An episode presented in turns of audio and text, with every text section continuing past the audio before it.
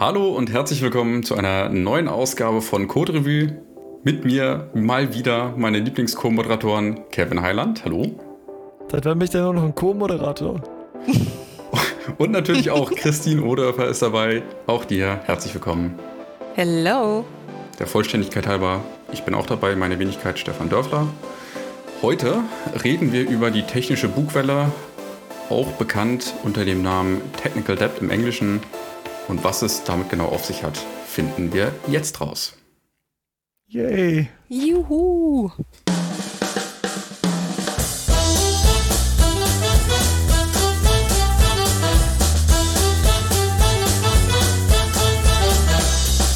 So, äh, ja, die technische Buchwelle.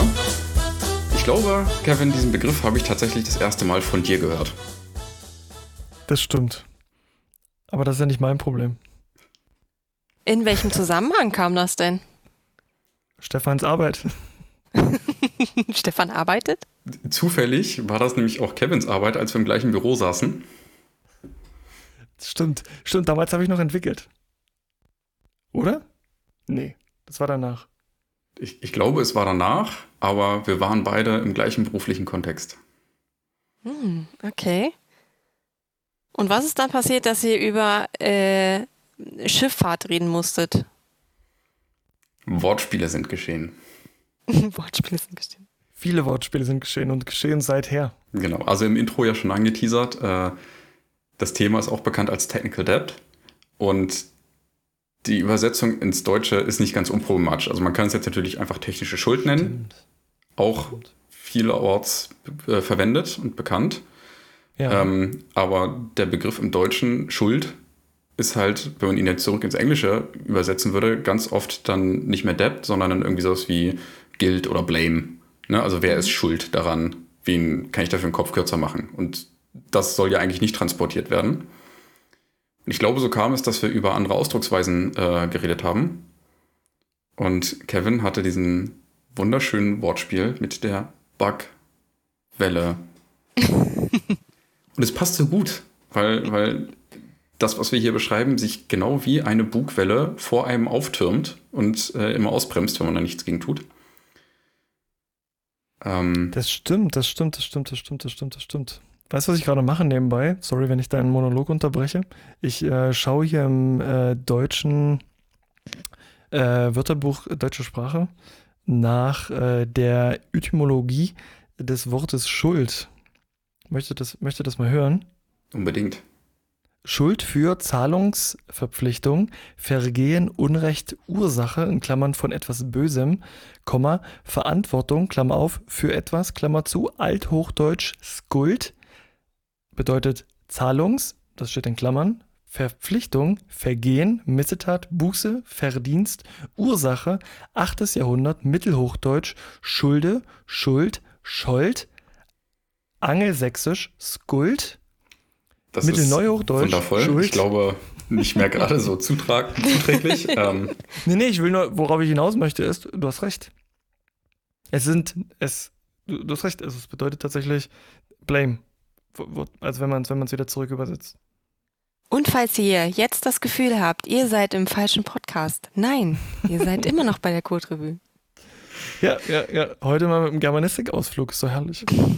Genau, also mit dem, mit dem englischen Begriff der Technical Debt ähm, geht man ja so ein bisschen eher in die finanzielle Richtung, die in deiner wundervollen Definition gerade so ganz am Anfang mal kurz mit auftauchte. Ähm, das Sinnbild passt ja irgendwie auch ganz gut. So, sich, sich finanziell zu verschulden, ermöglicht vielleicht kurzfristig irgendwas zu tun, was sonst nicht möglich wäre. Ähm, aber dann muss man sich halt langfristig auch um diese finanzielle Schuld kümmern. Sonst zahlt man da irgendwie massig Zinsen drauf und irgendwann ist man so hoch verschuldet, dass man nur noch Zinsen zahlt und eigentlich nichts anderes mehr tut. Und das Sinnbild passt eigentlich wieder total gut zu, zu unserem heutigen Thema, äh, weil es nämlich genau darum geht, dass ähm, auch in der Softwareentwicklung oft technische, ich sag's mal, Abkürzungen genommen werden, die einen später teuer zu stehen kommen können und in der Regel tun. Ne? Also irgendwie äh, entscheide ich mich für irgendeinen wichtigen Release-Termin oder eine Demo schnell irgendwas zurechtzuklöppeln, damit ich das vorzeigen kann und als fertig beim Kunden abliefere. Und äh, zwei Wochen später will ich das nächste Feature einbauen und dieses, dieser Hack, den ich da gemacht habe, bremst mich tierisch aus und plötzlich dauert meine Aufgabe doppelt so lange, wie ich eigentlich dachte und ist ganz fürchterlich.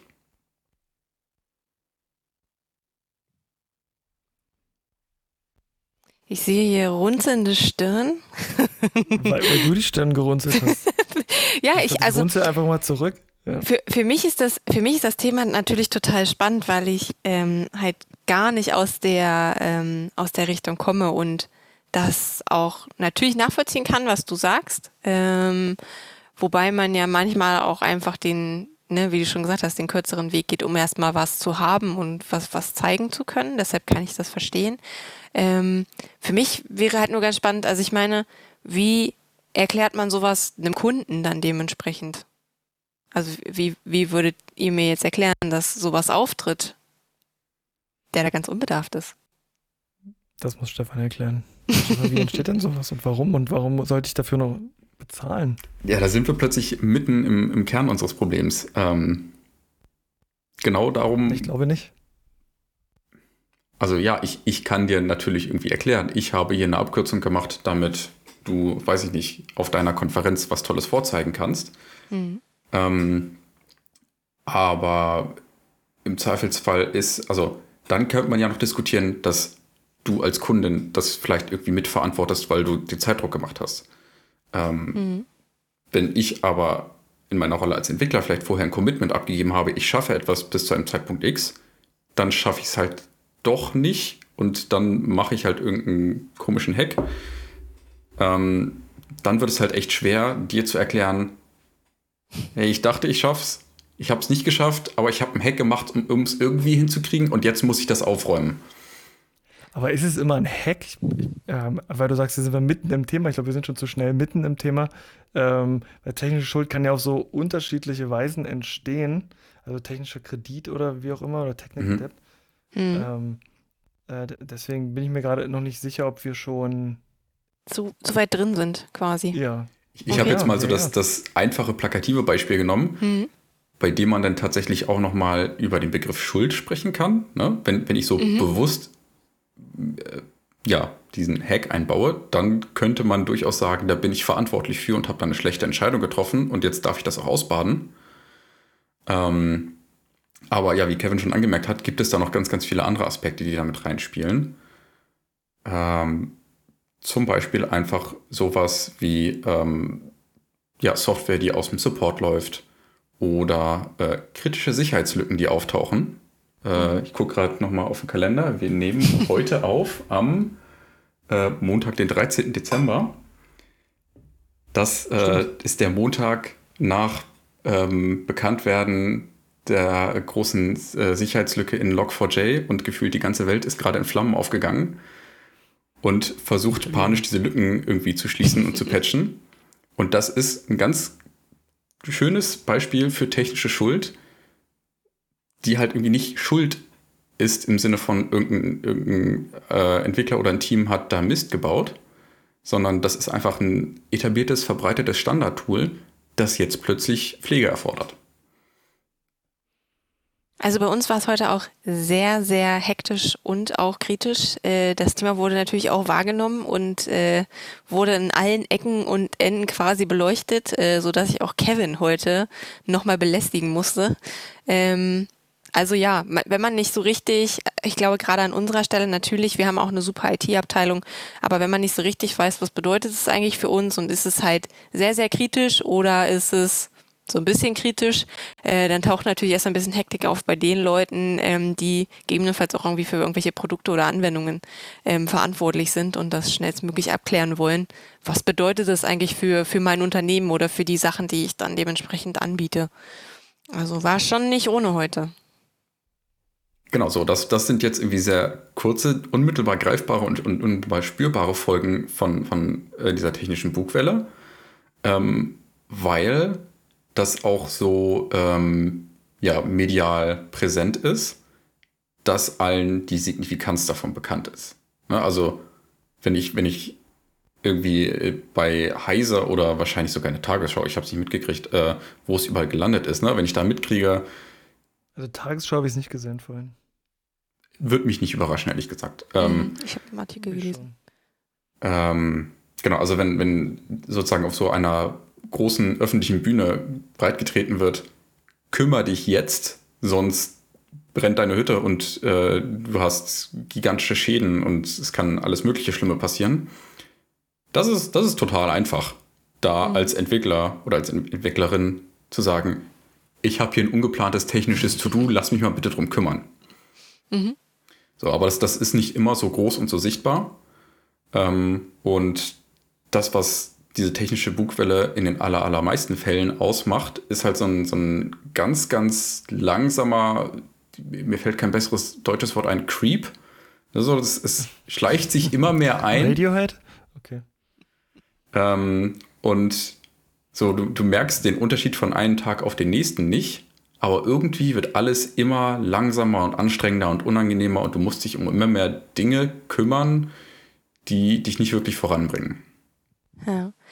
Du hattest vorhin gesagt, ein Beispiel wäre so ein auslaufender Supportvertrag. Also ka kannst du das mal erklären, was wäre da dementsprechend so eine, so eine Bugwelle, die sich dann aufbaut?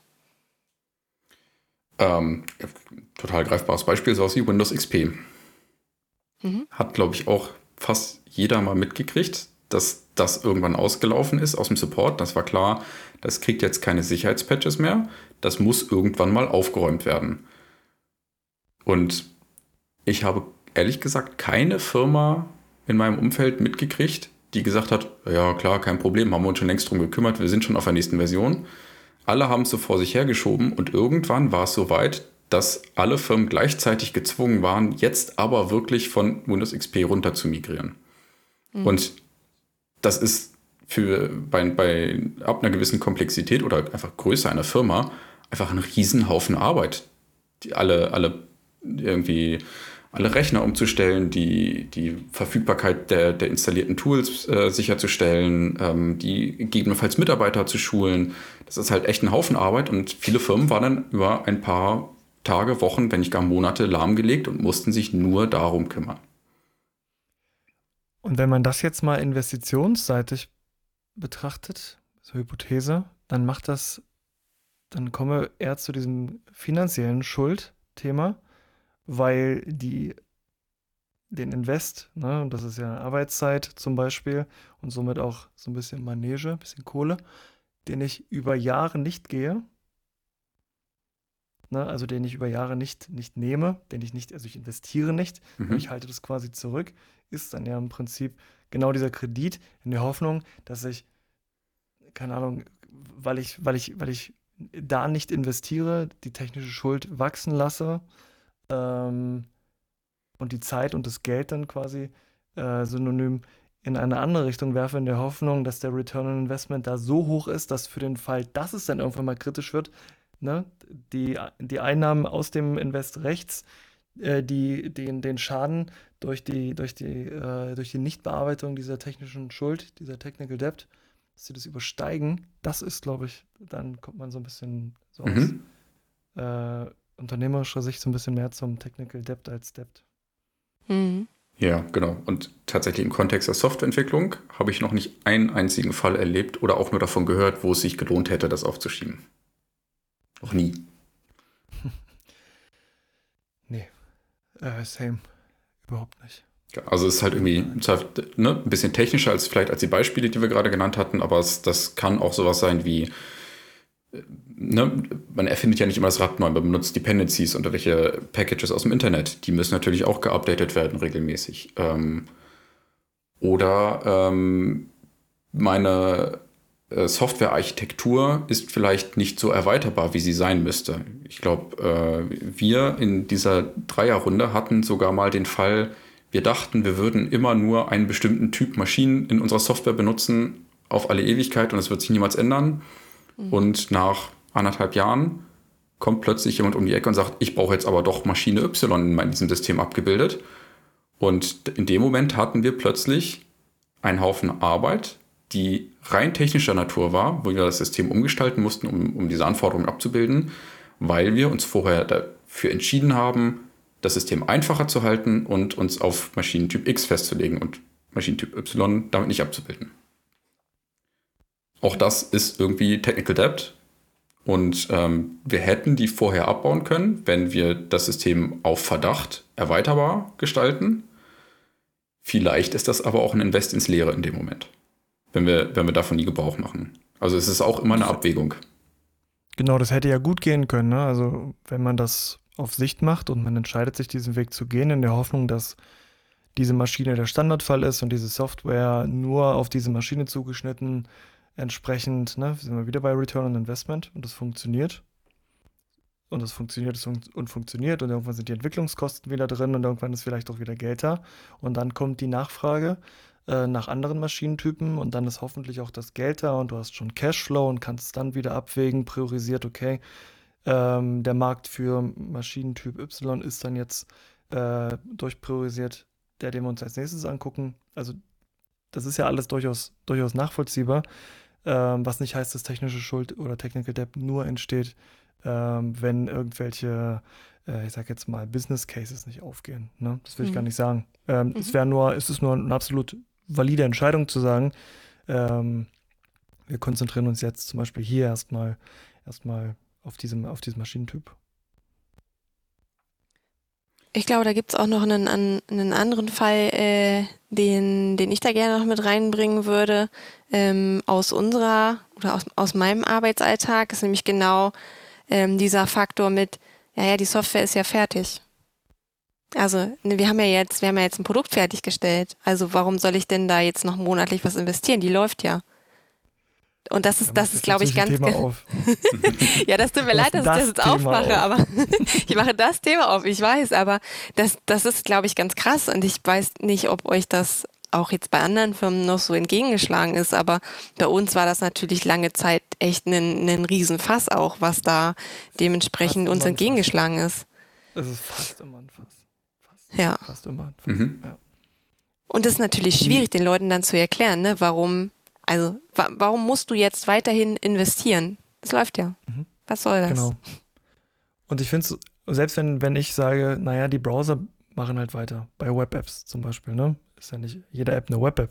Ähm, sie darf ja auch gerne auf äh, einem mobilen Endgerät wie einem iPhone oder einem Android-Gerät äh, äh, funktionieren, aber die Entwickelnden bleiben halt leider nicht stehen und hören nicht auf. Und allein das Allein das rechtfertigt meistens schon irgendwie äh, einen Supportvertrag, und wenn auch nur einen kleinen, ähm, weil es einen nämlich sonst entweder erschlägt, wenn man dann mal wieder drauf guckt, oder, und das ist eigentlich viel schlimmer, ähm, die Seite irgendwie eine Downtime hat oder die App irgendwie nicht mehr, nicht mehr äh, reagiert.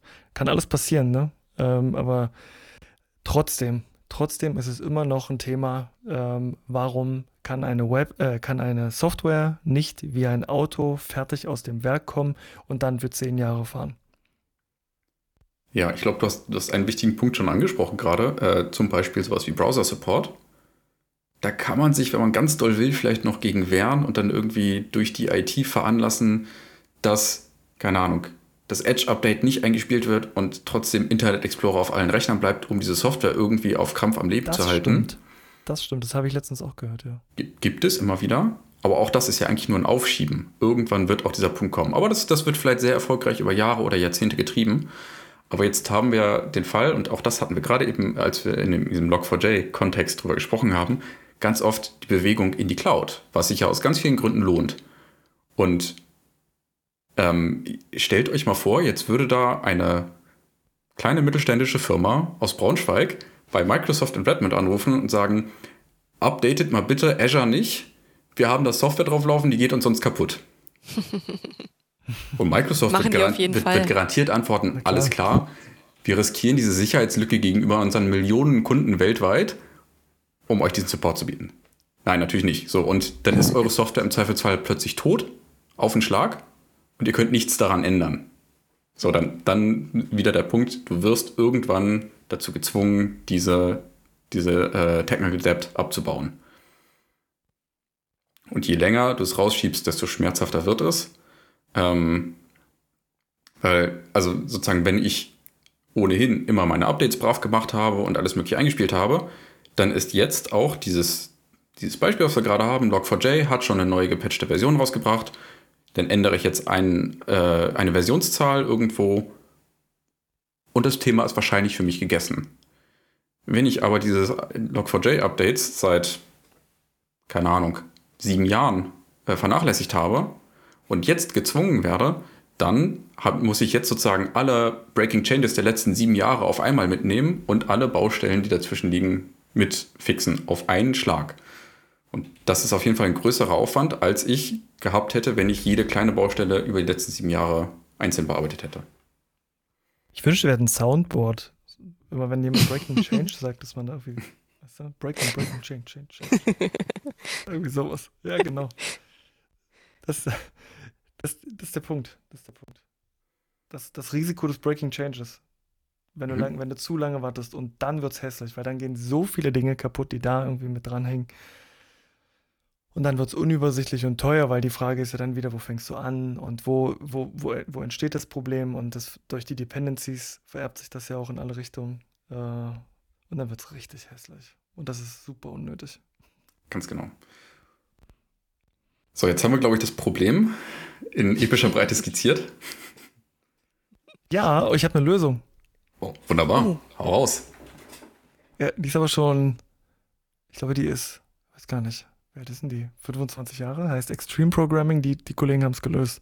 Die sagen, äh, äh, nicht Breaking äh, Quatsch, nicht Breaking Changes, nicht Technical Debt, sondern die sagen, eine kontinuierliche, ein kontinuierliches Refactoring ist Bestandteil, fester Bestandteil der Vorgehensweise.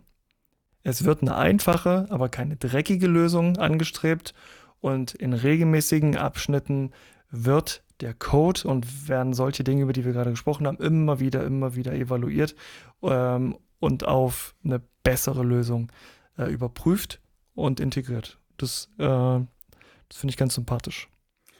Aber Kevin, stell dir vor, ich wäre dein Kunde und du willst mir jetzt sagen, du willst irgendwie einen halben Tag Kontingent, um da irgendein Update einzuspielen, das einfach nichts an der Software ändert. Aber ich kann dir eine Anforderung geben, in der du mit einem halben Tag richtig Geld für mich verdienen kannst. Du kannst hier irgendwie das neue Pro-Feature einbauen und Millionen Kunden werden meine Software deswegen kaufen. Was ist da wohl mehr wert, Kevin? Hm? ja, ja, ja, ja, ja, ja, ja. Das, ähm, ich habe zwar nur die Hälfte verstanden, weil die Verbindung gerade weg war. Ähm, aber ich glaube, du möchtest darauf hinaus, dass irgendein Feature, was genauso lange dauert wie, wie das andere. yes. Mehr äh, Business Value hat. Lang, mehr, mehr Business Value hat. Mhm. Mhm. Genau. Und das, so funktioniert Extreme Programming halt nicht. Aber ansonsten äh, ist das natürlich äh, äh, äh die äh, immer, immer die, die große Entscheidung. Aber das ist ja das, was ich meinte, ne? das Thema Invest. Aber wie, ich investiere wie, wie jetzt lieber in ein Feature, was ja, mhm. ja. Aber wie kann man das lösen? Also ich meine, im Endeffekt, man, man kommt, glaube ich, immer wieder an diesen, an diesen Punkt, gerade wenn du eine Software für ein Unternehmen entwickelst, was halt noch gar keine Erfahrung damit hat oder das die erste App ist. Weil natürlich sprichst du mit, mit einem ähm, mit einem Geschäftsführer oder mit einem Einkäufer oder mit wem auch immer darüber, okay, was wird uns jetzt die Entwicklung kosten? Du, schläg, du ähm, hast halt deine Verträge, die du abschließt und so weiter und so fort und sagst ihm auch, ja, komm, nach dem äh, nach der Programmierung ist noch nicht fertig, du hast halt monatliche ähm, Kosten, die auch weiterhin laufen. Wie also wie würdet ihr das lösen? Im Endeffekt kann es ja nur jetzt mal ganz dumm gesprochen, kann es nur von Anfang an ein Vertrag sein, der über die nächsten 35 Jahre läuft, mit der und der Summe als monatlicher Beitrag, äh, um diese App oder diese Anwendung am Laufen zu halten. Na, darf ich kurz, Stefan, bevor du, weil Ach. du gerade so hart ausgeholt hast, ich möchte ganz kurz unterscheiden, ungefragt, äh, nochmal zwischen Agentur und äh, wir sind Spotify äh, und entwickeln unsere Anwendung. Äh, quasi hier. Und die, unsere, mhm. unsere Anwendung ist unser Geschäftsmodell. Ähm, da würde ich gerne unterscheiden. Äh, deswegen, Stefan, jetzt du. Ich glaube, das muss man gar nicht unterscheiden, aber das äh, anderes Thema. Ähm, ich glaube, die äh, Lösung liegt wie immer in der Kommunikation. Also dieses, dieses ganze agile Spektakel machen wir zum ganz großen Teil, um über Kommunikation sicherzustellen, dass wir gerade an den richtigen, wichtigen Dingen arbeiten. Und ähm, es ist ja eigentlich immer so, ob jetzt Agentur oder nicht, es gibt irgendwo eine Business-Seite, die einen Use Case abzubilden hat. Und das ist normalerweise die Seite, die das Geld mitbringt. Und auf der anderen Seite steht die, die, die technische Softwareentwicklungsseite, die jetzt irgendwie diese Anforderungen äh, mit Geld umsetzt und daraus im Idealfall mehr Geld macht, als rein investiert wurde. So, und da haben wir uns über die Jahrzehnte in den Prozessen irgendwie schon hin und her gewälzt und schwer getan. Und mittlerweile sind wir an dem Punkt, dass die Softwareentwicklungsseite sich sogar hinstellen kann und sagen, hey, erklär mir dein, so, dein Problem so gut, dass ich als völlig fachfremder äh, Softwareentwickler das Problem verstehen kann, bis ich es dir lösen kann. Bis ich die technische Lösung bauen kann, die dein Problem löst. Andersrum scheint dieser Anspruch aber nicht zu existieren. Also, dass die äh, Entwicklungsseite die, die Technik und die Software so gut erklärt, um dem Business diese Thematik der, der Technical Debt klarzumachen. Und ich glaube, wenn dieser Punkt geschafft ist, dass, dass beide Seiten die gleiche Sprache sprechen, dann ist auch äh, diese, diese Frage der Notwendigkeit und der, der Priorisierung plötzlich, naja, noch nicht trivial, aber viel, viel einfacher geworden. Mhm. Aber da gibt es immer noch dieses, äh, ich nenne es mal Machtgefälle. Auf einer Seite ist Geld, auf der anderen nicht. Ja. Also ich habe schon, ich habe ja schon so Sachen gehört wie, äh, ich verstehe nicht, was ihr macht. Ihr könnt ja äh, Zeiten und Preise aufrufen, wie ihr wollt äh, und sagen, ihr habt da sonst wie lange für gebraucht. Ich kann es eh nicht beurteilen. Äh, deswegen werdet jetzt bitte fertig und lasst euch nie wieder sehen. Und genau hier, Stefan, glaube ich, ist der Unterschied. Chris, einer von euch beiden hat gerade gesagt, 35 Jahre Vertrag. Mhm, das mhm. ich.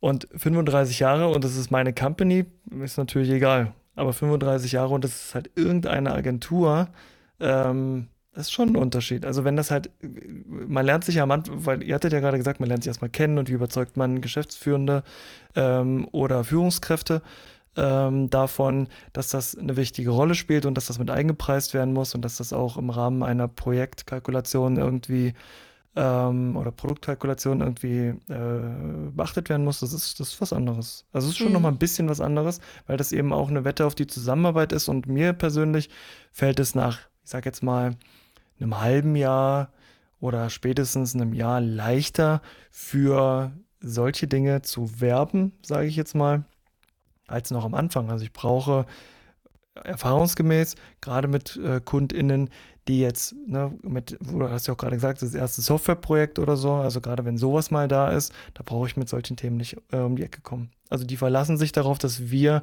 so wenig technische Schuld wie möglich aufbauen und so wenig Abkürzungen wie möglich nehmen und wenn, dass wir das äh, kommunizieren und auch dokumentieren, sodass es dann quasi eine gemeinsame Entscheidung ist und die wird dann auch so gut erklärt, wie es eben nur geht. Ähm, aber dass sowas regelmäßig Bestandteil einer Entwicklung ist, das oder sein sollte, sein muss, das kommt teilweise, nicht teilweise, es kommt oft erst später.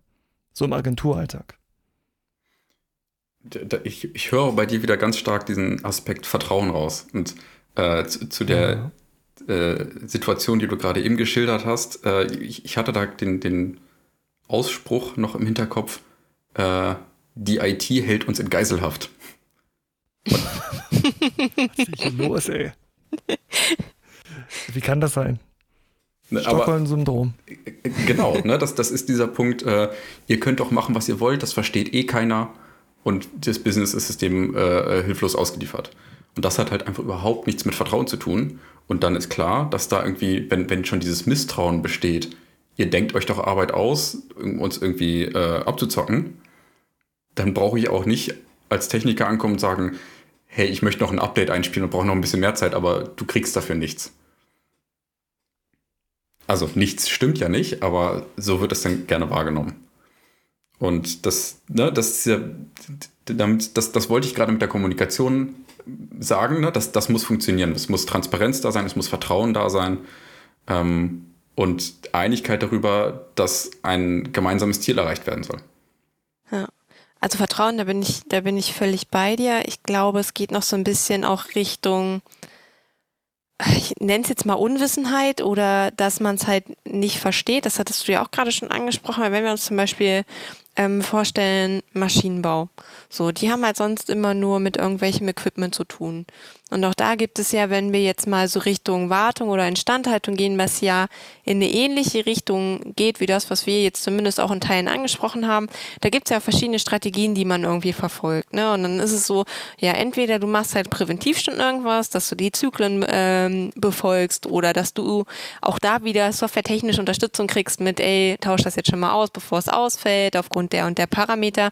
Oder man geht halt den anderen Weg, dass man sagt, man macht halt diese, diese korrektive Instandhaltung oder Wartung, dass man es erst repariert oder austauscht, wenn es dann kaputt ist. Und ähm, ich glaube, ganz viele oder, oder nicht ganz viele, es gibt auch einige Leute, die halt nicht verstehen, warum gibt es diese Unterscheidung nicht bei Software. Weil so wie es jetzt gerade ähm, so klingt, und du hattest es ja auch gesagt, euch ist halt, oder euch ist kein Fall bekannt, wo es mal anders gewesen wäre denen fällt es halt schwer zu sagen, okay, es gibt halt nur schwarz und weiß. Und es gibt nicht noch schwarz-weiß und ein bisschen grün und pink und sonst irgendwie was. Also es gibt keine andere Möglichkeit dazu und äh, das, ist, das ist schwierig. Na, einen Mittelweg gibt es vielleicht, ich weiß nicht, ob es einer ist, Stefan, das musst du jetzt entscheiden. Ähm, der Mittelweg wäre ein Monitoring, zumindest, dass man es transparent macht und dass die Entscheidung dann also dass das Monitoring dann auch zu einem Ergebnis führt, dass die Schuld, der Schuldenberg, die Bugwelle, dass die halt so verständlich wie möglich ist und dann ist es halt eine Entscheidung, ne, was ist dann jetzt, was hast du gesagt, präventiv mhm. notwendig äh, mhm. und was nicht, bevor man halt sagt, wir müssen das machen und wir machen das jetzt und wir brauchen dafür über den Daumen in etwa so und so viele Stunden pro Tag pro Monat, ähm, ist das vielleicht ein Mittelweg, zwischen wir machen es gar nicht oder wir machen, was wir für richtig halten. Mhm. Also was, was ich aus technischer Sicht wieder einen ganz, ganz interessanten Aspekt daran finde, du kannst bei jedem Projekt, das sagen wir länger als ein halbes Jahr gelaufen ist, zu einem äh, beliebigen Entwickler oder Entwicklerin in dem Team gehen und fragen, was nervt dich an der Software? Und es ist deutlich wahrscheinlicher, dass du diese Person irgendwann ausbremsen musst, als dass nichts einfällt. Mhm. Also diese Probleme sind in 99% der Fälle in der Entwicklung bekannt.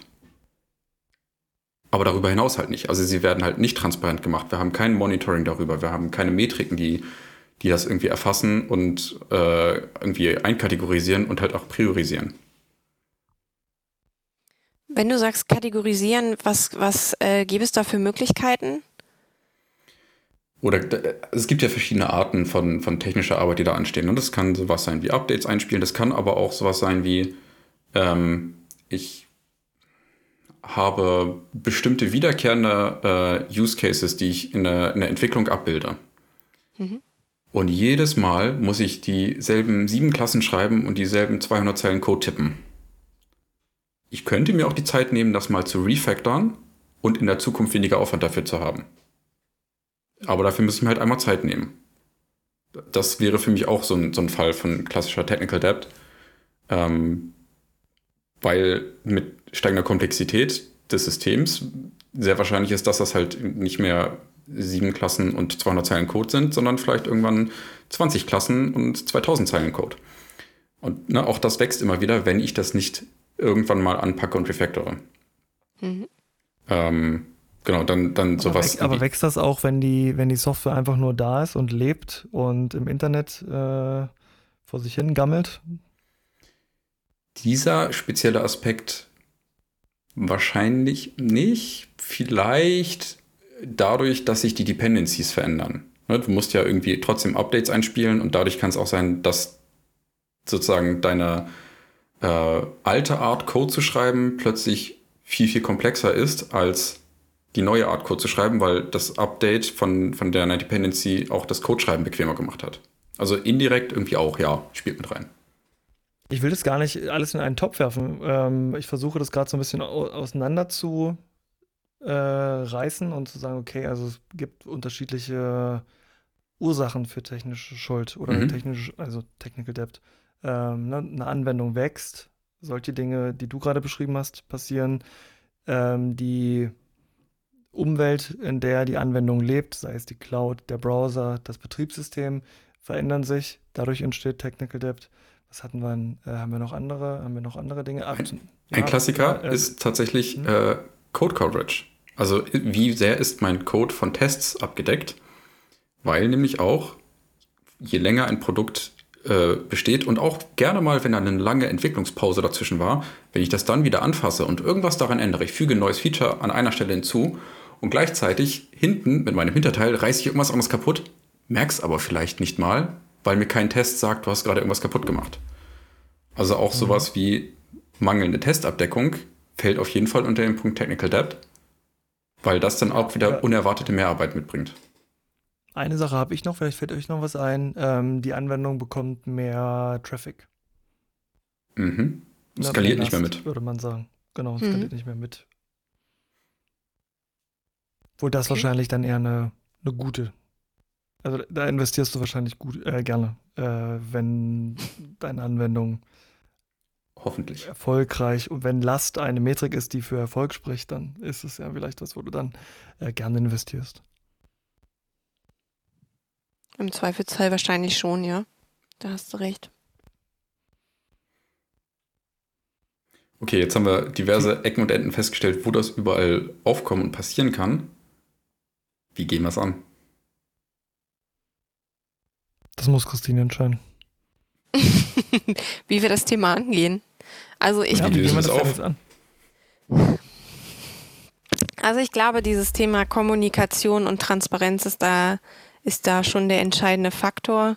Und ähm, dieser Punkt Monitoring ähm, hätte mir, glaube ich, an der einen oder anderen Stelle auch nochmal geholfen, das äh, anders zu, zu argumentieren äh, für die Leute, die mir im Zweifelsfall das Geld geben, für unsere Software beispielsweise. Also da, das, das wäre echt cool gewesen. Und ich glaube, das ist der einzig, also wenn ich das jetzt einschätze aus meiner Position, ist das der einzig sinnvolle Weg zu sagen, okay, ähm, wir müssen jetzt das und das und das machen, ansonsten passiert das und das. Und vielleicht muss man auch versuchen, auch wenn man es natürlich nicht zu 100 Prozent machen kann, es einfach mal hochzurechnen. Ne, um halt diesen, diesen Pain noch weiter rauszustellen, zu sagen, okay, also entweder du investierst jetzt jeden Monat äh, 30 Euro ähm, oder du investierst in den nächsten anderthalb Jahren, weil wir wissen, dass das, das und das Update kommt schon und der und der Browser wird sich verändern. Oder diese und diese Trends stehen an, was weiß ich. Ähm, und das sind potenziell dann nächstes Jahr äh, 3500 Euro. Ich meine, da hast du ja gerade die kaufmännischen Leute, äh, das ist easy, sich das hochzurechnen dann dementsprechend. Und ich glaube, vielleicht muss man auch da die Angst noch weiter schüren, auch wenn es vielleicht jetzt nicht hundertprozentig korrekt ist, aber dann das äh, Ganze ein bisschen mh, hm, kritischer darzustellen, als es ist. Jetzt vielleicht nicht zu sagen, okay, die Software läuft dann halt gar nicht mehr, ähm, aber so ein bisschen Angst dann auch mehr aufzubauen, als man das vielleicht so manchmal macht. Aber du brauchst in diesem Szenario ja trotzdem auch irgendwie Zuarbeit von, von der technischen Seite. Ne? Also irgendwer muss dir Argumente liefern. Und Definitiv. Das, das ist der Punkt, den ich, glaube ich, hier rausstellen würde. Das ist halt einfach ein es heißt Technical Debt, das ist ein technisches Thema. Also klar, irgendwie ein Scrum Master oder ein Product Owner oder wer auch immer können da ganz viel unterstützen und nachfragen und mhm. Äh, Themen hochbringen. Aber letzten Endes ist das einfach ein Thema, das in der Verantwortung von Entwicklungsteams liegt. Immer. Ähm, so, also es gibt so dieses, dieses, immer diesen plakativen Ausspruch, ja, wenn ich nur Anforderungen in Code übersetze, dann kann ich mir irgendwo im Internet für ein Apfel und ein Ei irgendeinen Programmierer holen. Aber Entwickler. Oder eine Programmiererin. Oder eine Programmiererin, sorry, natürlich. Ähm, die nehmen wahrscheinlich mehr Geld. Ähm, ich hoffe weil, weil sie eigentlich Entwicklerinnen sind und äh, ihre Verantwortung wahrnehmen und halt darüber hinausgehen, einfach nur Anforderungen in Programmcode zu übersetzen, sondern aktiv mitdenken und irgendwie so die, das, das Projekt als Ganzes im Blick haben und halt auch daran denken, dass für den Erfolg eines Projektes auch der Abbau von Technical Debt mit dazugehört und sie das irgendwie ja kommunizieren und transparent machen müssen. Und da ne, wie ich gerade sagte, können dann auch ein Scrum Master helfen, der dann irgendwie das Gespräch mit, den, mit, mit der Gegenüberseite sucht und vielleicht auch sprachlich übersetzt, wenn das äh, noch nicht so reibungslos funktioniert. Oder halt äh, ein Product Owner oder eine Product Ownerin, äh, die solche Themen auch im, im äh, Backlog, äh, ich sag mal, würdigt und auch wenn da ein Business Value von null dran steht, die trotzdem irgendwie hoch genug priorisiert, dass die irgendwann mal abgearbeitet werden. Ähm, Aber die Themen müssen, glaube ich, immer, immer, immer von Entwicklerinnen und Entwicklern platziert werden. Und was machst du, wenn du EntwicklerInnen hast, die nicht Face-to-Customer sind, zum Beispiel jetzt in der Agentur? Dann muss das Thema ja trotzdem irgendwo hin. Ich will mir die Antwort nicht selber geben, deswegen stelle ich dir die Frage. Also es gibt ja immer einen Kanal. Also irgendwie kommen ja Anforderungen auch von der anderen Seite bei den Entwicklungsteams an. Und diese Kanäle sind in den allerseltensten Fällen hard One-Way. Du kannst immer irgendwie diesen Kanal auch in die andere Richtung benutzen und zurückkommunizieren. Danke für deine Anforderung. Ich habe übrigens auch eine. Mhm, genau. Das stimmt. Ja, das stimmt. Ähm, wenn man sie dann lässt. Ne? Die Kanäle also, oder die Entwickler? Es soll ja Entwickelnde geben, die noch nie ein Wort mit den Anwendenden oder mit den Bezahlenden äh, gesprochen haben und es und immer nur ins Backlog gucken und sehen, okay, das was, also so Kanban technisch, das, was oben steht, machen wir als nächstes. Se da. Selbst da, auch das ist ja ein Kommunikationskanal und auch Entwickelnde können da ein Ticket in dieses Board reinschreiben. Ja, ja, ich du in ja. einer in einer in einer in einer in einer Welt, in der ne, klar, aber ich glaube, die Realität sieht anders aus. Ich glaube, die Realität in, in, in Softwareagenturen sieht so aus, dass es dieses Board gibt und dann wird umgesetzt. Und dann gibt es noch eine Deadline, damit es also, auch ordentlich knallt. Absolut. Ich, ich kann da jetzt auch gerne mal die andere Perspektive einnehmen und sagen, äh, in meiner Rolle als entwickelnde Person bin ich, würde ich sagen, so aus dem, aus dem Bauch geschätzt, irgendwo so ungefähr zu 120 Prozent ausgelastet im Schnitt mit Business-Anforderungen. Mhm. Also das Backlog ist immer größer, als meine Kapazität ist.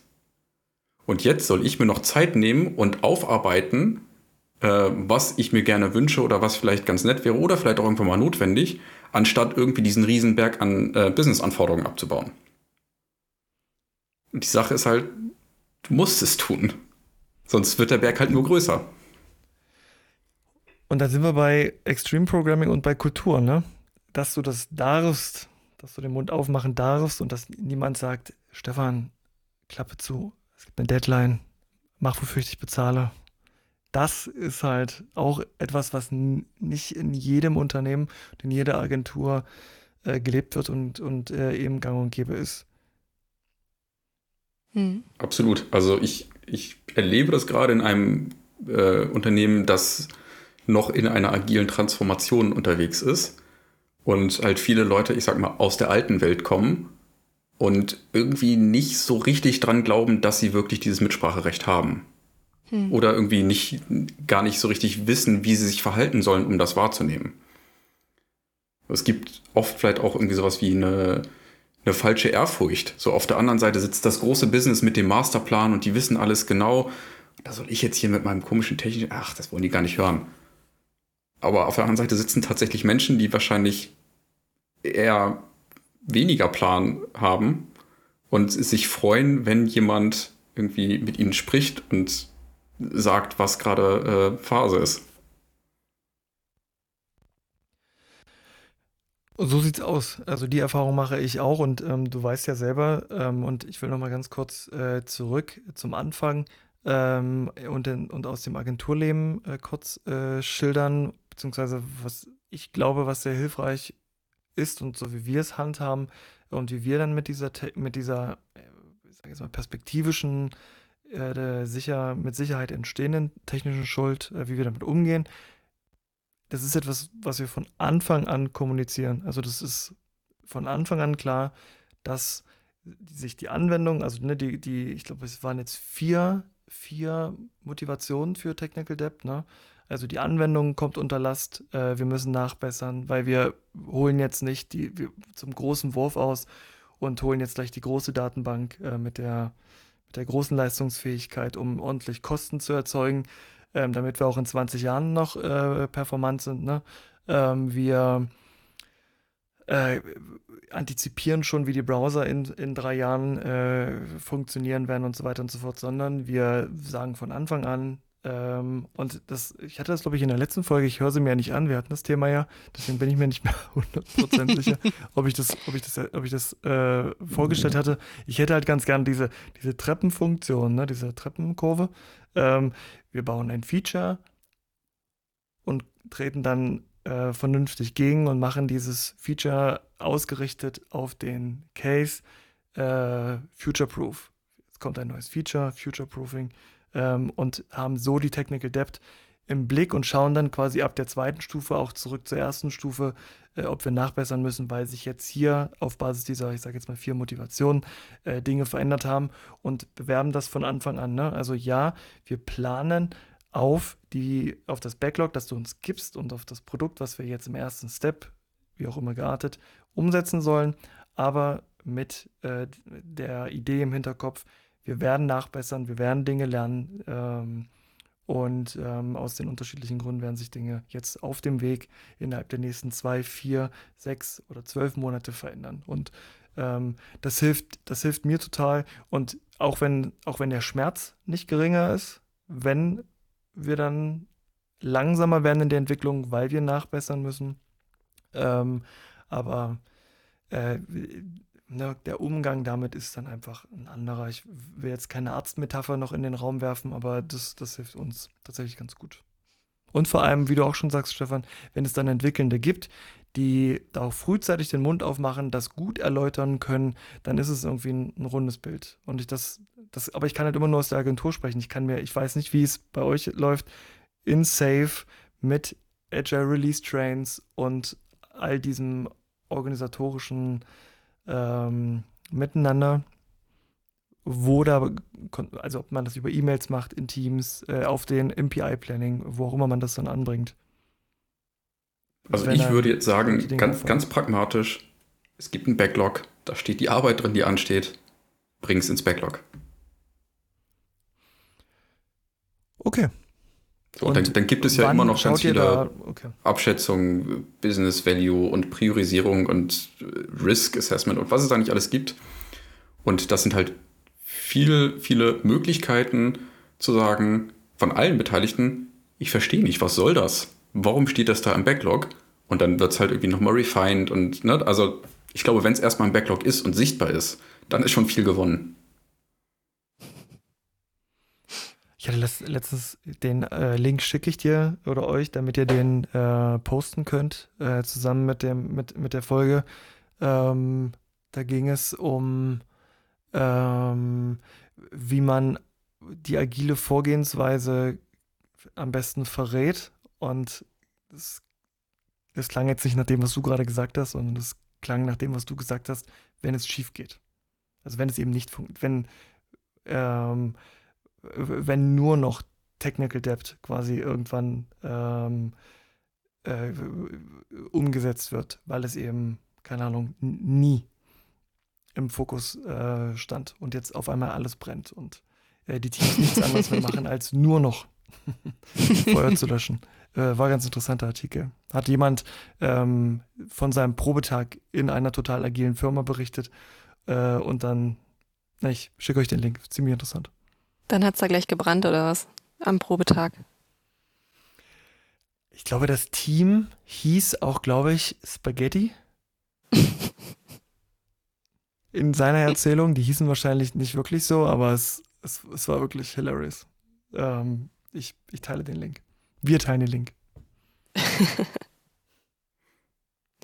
genau. Sehr gerne. Also ich glaube, das ist das, wenn das Thema, Christine, wie siehst du das, wenn das, wenn von Anfang also man sollte einfach keine Zeile Code schreiben, kein Projekt entwickeln, kein Produkt entwickeln, wenn, wenn, man, wenn, man, wenn man das ausklammert. Definitiv, definitiv. Also äh, es gibt natürlich, es gibt natürlich auch immer wieder Leute, äh, da ist so ein bisschen das Thema Demenz, das klingt jetzt so fies, ne? Aber dann hast du mit, dem, mit denen am Anfang darüber gesprochen und zack, anderthalb Jahre später haben die es schon wieder vergessen. Verrückterweise.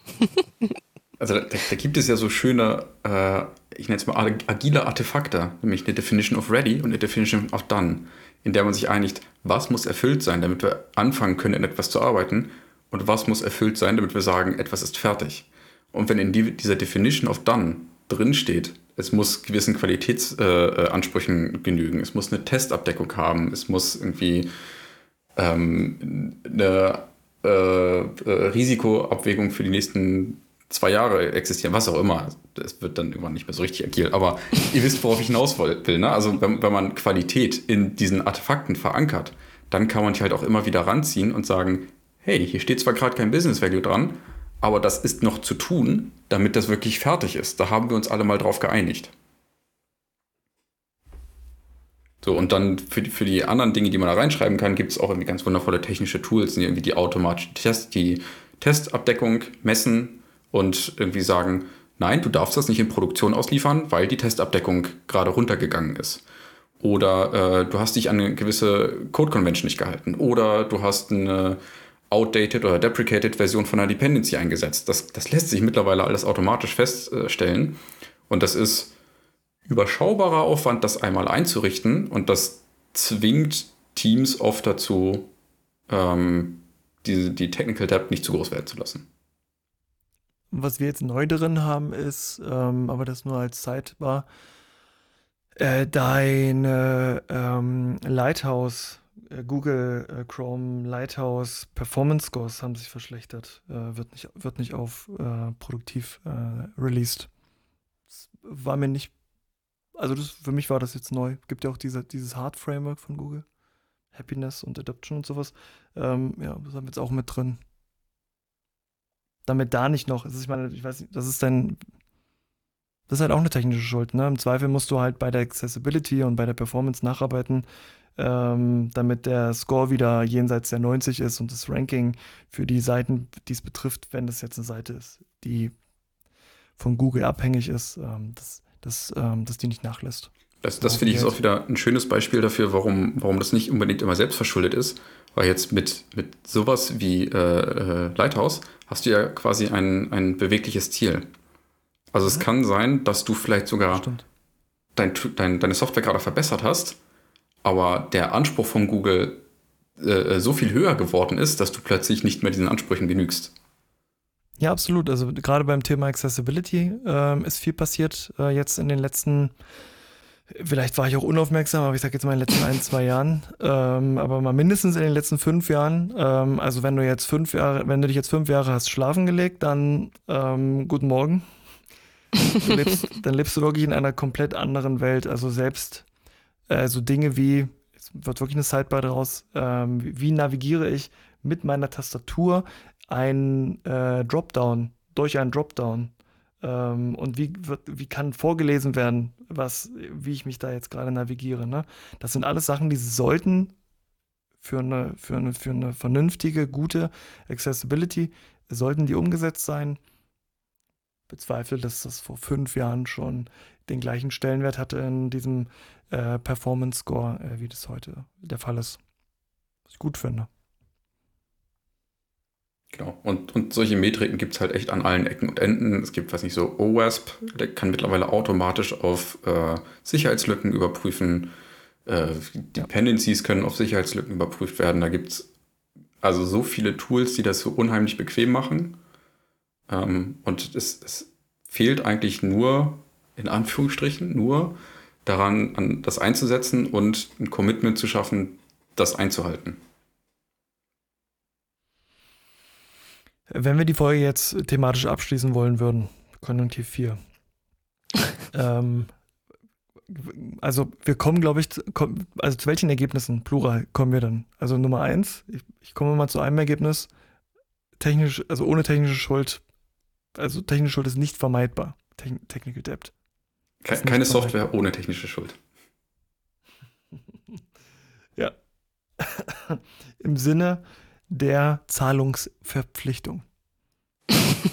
genau, nicht, nicht der Schuldigkeit. was, was haben wir noch? Äh, Technical Debt ist in den allermeisten Fällen zum Großteil bekannt, nur nicht sichtbar oder wird nicht sichtbar gemacht. Ich habe noch was. Ja also jetzt drehen wir das mal um und sagen, Technical Debt, gerade die unverschuldete, ist so ein bisschen der Zwang aus der Umwelt, dich weiterzuentwickeln. Das ist quasi die Inflation. Und gar nicht. Von mir aus. Ne, ich, will Innovation, ich, will, ich will gar nicht Innovation sagen, weil es eher eine Evolution ist, ne? aber dann sagen wir einfach, es ist der Zwang von außen, dich weiterzuentwickeln, die Anwendung weiterzuentwickeln, weil die Welt sich eben weiterentwickelt. Also quasi, du kannst, du kannst quasi deinen Rückstand äh, messen zur, zur Außenwelt, wenn du es so möchtest, zum Markt, zum was auch immer, Browser, Betriebssystem und so weiter und so fort. Das ist dein, das ist dein Rückstand zu dem, wie es eigentlich gerade sein müsste. Weil es ist ja nicht an den Haaren herbeigezogen. Mhm. Ich hoffe, du hast ja gerade gesagt, Security ist ein Thema, Ranking könnte ein Thema sein, Testabdeckung könnte ein Thema sein. Last könnte ein Thema sein. Das sind ja alles Dinge, ähm, die sind nicht alle relevant für dich vielleicht. Vielleicht ist Security für dich nicht wichtig. Ähm, aber wenn das deine Key Metrics sind und dass du genau dahin guckst, dann siehst du halt, inwieweit du ähm, dich gerade zum Markt verschlechterst. Und die Wahrscheinlichkeit, dass jemand am Markt das ernst nimmt und sich nicht verschlechtert, ist wahrscheinlich gegeben. Also es ist auch halt nicht nur nicht nur ein technisches Risiko, sondern vielleicht auch ein unternehmerisches Risiko. Boom. Mhm.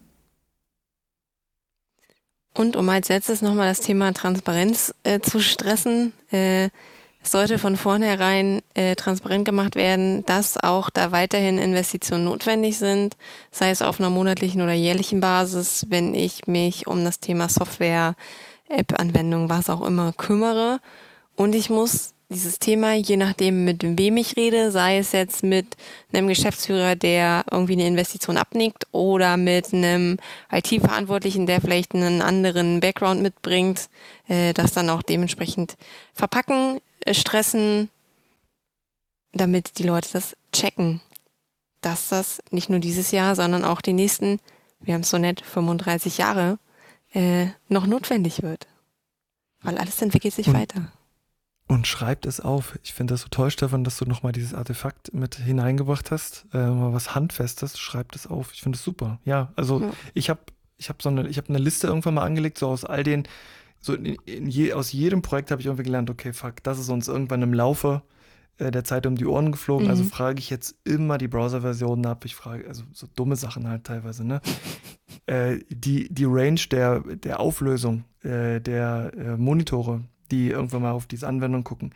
Ich frage immer, wenn irgendwo technische Schuld entstanden, Technical Debt entstanden ist, im Laufe eines Projektes, dann habe ich mir das aufgeschrieben und das ist jetzt Bestandteil der Definition of Done. Genau, also einmal aufschreiben, dass es dieses Commitment von allen gibt, sich um sowas zu kümmern. Mhm. Auf der anderen Seite aber auch, schreibt die Technical Debt auf. Ja. Ähm, also ja. gerade ja. so dieses Thema, wenn man irgendwo mal bewusst eine Abkürzung nimmt, um irgendeine Demo hinzukriegen, äh, es, es gibt dieses geflügelte Wort, nichts hält so lange wie ein Provisorium. Wenn das einmal im Code ist und das ist nicht festgehalten, dass das nächste To-Do sein muss, dieses Provisorium aufzuräumen, dann bleibt das da und wird das Leben in Zukunft schwerer machen. Also auch da aufschreiben, bringt es ins Backlog und arbeitet das ab. Also technische Schuld, wann auch immer sie bekannt ist, aufschreiben, ins Backlog bringen. Sonst wird sie nie abgearbeitet. Ja, ja, ja, absolut. Was vergessen? Ich glaube, wir haben jetzt einmal ganz gut den Bogen geschlagen um die Folge. Ich denke auch, ja. Das ist ganz wundervoll. Sehr schön. Und wisst, wisst ihr was? Ich glaube, das wird die letzte Folge vor Weihnachten sein. Deshalb äh, wäre es doch ganz großartig, uns auch selbst noch so ein bisschen. Nein, das hatte ich erst überlegt, eure, dass ihr eure Lieblingsweihnachtslieder singt. Aber dann dachte ich mir, nee, das, das ja wollen wir singen. auch den Hörern nicht, nicht antun. Das wollen wir den Hörern nicht antun. Aber wisst ihr, was wir machen können? Hörerinnen, Hörerinnen. Ein Hörerinnen. Oh Hörenden. Hörer, Hörenden, den mhm. Zuhörenden. Äh, sondern ich habe mir überlegt, wie wäre es, wenn wir es uns einfach noch mal ein bisschen gemütlich machen und jeder äh, sagt mal, was sind so seine Lieblingsweihnachtsspezialitäten? Sei es vom Weihnachtsmarkt oder so Lieblingskekse und so, dass man einfach noch mal in diesen Genussmoment kommt. Vor Weihnachten. Und uns die Leute auch besser kennenlernen. Ist das nicht schön? Ich habe ehrlicherweise nicht gehört, was du gerade gesagt hast, weil schon wieder der Ton weg war. Ich schwöre, das ist wirklich nicht witzig. kannst du es kannst kannst bitte nochmal wiederholen? Das wäre super. Du sollst uns sagen. Sein Wort wieder. Ja. Du sollst uns gerne äh, mitteilen, was du gerne vor Weihnachten isst, sei es auf dem Weihnachtsmarkt, Kekse, was auch immer. Was magst du gerne in der Weihnachtszeit? Was genießt du? Also ich bin dafür, dass wir äh, Weihnachtsgericht, Weihnachtssong und Weihnachtsfilm vorstellen. So lernt man uns kennen. Oh, oh, ich hoffe, okay, das reicht ja. nicht für, für einen Identitätsdiebstahl, Stefan. Aber Ich weiß nicht, Definitiv. sind das eure Security-Fragen bei der Passwort Recovery? ja, ja, ja. Das können wir jetzt Beruf nicht der sagen. Mutter. Ja. Ja, dann, äh, dann leg doch mal los, Kevin. Uh, Weihnachtsgericht. ähm, Weihnachtsgericht. Das ist. Also die selbstgemachten Plätzchen, die sind schon, die sind schon, die sind schon das, das, das Tollste. So alles andere. Äh, ich weiß nicht, ja, also äh, das würde ich jetzt mal an, an die Eins stellen, so bei den, bei, beim, bei den Gerichten, obwohl es nicht wirklich ein Gericht ist, das ist jetzt eher so der süße Zahn. äh, ansonsten bin ich auch auf jeden Fall Team Grünkohl. Mhm, Äh, dabei. und äh, zu Weihnachten verzichte ja äh, die meiste Zeit des Jahres ähm, äh, Pareto-Vegan hatten wir das mal genannt, Stefan, ja? 80. auf, Fleisch, auf Fleisch. Ähm, ähm, also Grünkohl auf jeden Fall. Und äh, Lieblings, also Lieblingsweihnachtssong, Song, Song, äh, Lied ist äh, Die anderen haben Weihnachtsbaum und wir eine Witzfigur äh, von Frank Ströbel. Wer wer das nicht kennt, großartiges Lied. Das, da bin ich, da bin ich tatsächlich geprägt noch aus äh, der Zeit äh, des Kindergartens, ist im Ohr geblieben. Ähm, und äh, Lieblingsweihnachtsfilm ist natürlich tatsächlich Liebe. Ist doch klar. Wenn Kitsch, dann, dann richtig. Naja. Obwohl, Mensch, obwohl ich schon. sagen muss, dass ich habe letztes, ich habe letztes Jahr Klaus geguckt von Netflix Oh ja. und den fand ich, den fand ich, den fand ich ganz wundervoll und von daher Wildcard für Klaus. Mhm. Stefan, wie sieht's bei dir aus? ähm, tja, zu essen würde ich sagen, einfach ist so in meiner Erinnerung verhaftet. Ähm, niederländische Poffertjes vom Weihnachtsmarkt. Dieser, dieser eine Stand in Kiel, wo tatsächlich Niederländer original Poffertjes nach Omas Rezept machen. Ich weiß, Poffertjes gibt es das ganze Jahr lang, aber das ist einfach auf diesem Weihnachtsmarkt so verankert für mich. Was ist das? Sind das diese Pförtchen? Diese kleinen, runden, weichen, gebackenen mit, mit Butter und ähm, äh, Puderzucker drüber, manchmal auch Eierlikör. Aber Hm. einfach Butter und Ist das Puderzucker. Schmalzkuchen? Nein, Nee. nein, nein, nein, nein. Ist nicht ausgebacken. Es ist wirklich nur in der, es ist quasi wie Crepe, nur in einer kleineren Variante und ein bisschen dicker aufgeplustert. Würde ich mal Ah, fast sagen. schon eine Ecke dicker. Die, sind- ja, Genau. Ah ja. ich, ich zeig dir die bei. Gelegenheit mal. In den Shownotes. Tja, ähm, Musik muss ich tatsächlich passen. Ich höre viel Musik, aber wenig saisonale Musik. Würde mir jetzt einfach akut nichts einfallen. Ähm, tja, und zum Film, also Klaus, habt ihr ja schon erwähnt, ist einfach ganz wundervoll. Hat mich auch sehr mitgenommen, auf ein, eine sehr schöne Art und Weise. Ähm, aber dann gibt es natürlich einfach noch das, das große Meme Die Hard. Als Oh, Weihnachtsfilm. das gibt's nicht. Das gibt es nicht. Das, Okay. oh Gott, oh Gott, jetzt sind wir auch, jetzt sind wir jetzt auch, stellen wir uns jetzt auch die Frage, ist das ein Weihnachtsfilm oder nicht? Nein, also wenn Stefan das mit Weihnachten verbindet, dann ist es natürlich für ihn ein Weihnachtsfilm. Auf jeden Fall, das stimmt. Join the Ja, Meme da Wars. sind wir ganz offen. Oh mein Gott. Ja, und jetzt bist du dran, Christine.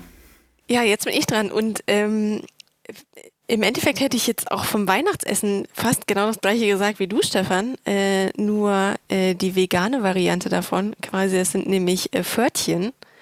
Es ist wie Poffertjes, halt nur in vegan. Äh, Gibt es auch hier in Braunschweig auf dem Weihnachtsmarkt. Ist auch super lecker. Äh, Weihnachtslied gehört so ein bisschen zu meinem Lieblingsweihnachtsfilm. Muss ich mich ein bisschen outen, deshalb wird es wahrscheinlich auch niemand kennen, äh, der nicht auch den Weihnachtsfilm kennt. Äh, deshalb ziehe ich den mal vor. Es ist nämlich Muppets die Weihnachtsgeschichte. Wundervoll, Nice. Charles Dickens Weihnachtsgeschichte äh, mit Muppets und äh, Muppets und echten Leuten nachgespielt. Und da gibt es ein Lied vom Geist der Weihnacht und der ist wirklich sehr, sehr schön. Mit Scrooge, ne? Oder ist das? Wer ist das? Scrooge, Scrooge, Ebenezer Scrooge. Scrooge. Yes, Ebenezer yes, yes, Scrooge. yes. Genau. Ja, mega schön. Und ansonsten natürlich tatsächlich Liebe, Klaus. Also eigentlich alles an Weihnachtsfilmen. Und Serien und alles. Wie hieß die Weihnachtsserie, die du mir letztes Jahr empfohlen hattest? Weihnachten zu Hause. Weihnachten Und- zu Hause, ja, die erste Oh Gott. Es ist so schön. Sehr schön. Ja, ich glaube, Stefan? damit können wir uns jetzt auch beruhigt in die Weihnachtspause verabschieden. Alle Zuhörenden sind versorgt mit reichlich Empfehlungen Auf jeden Fall. Und Kitsch. und Kitsch. Und jede Menge Kitsch. Genau. Dann auf jeden Fall vielen, vielen Dank, dass ihr äh, uns heute wieder zugehört habt. Äh, uns hat es unheimlich viel Spaß gemacht. Äh, ich hoffe, euch genauso. Genießt die Weihnachtsfeiertage ähm, und dann hören wir uns zur nächsten Folge Code Revue wieder. Ja, tschüssing, Christine und äh, Stefan und äh, den anderen, die hier ständig zuhören. Auf Wiederhören. tschüss, tschüss.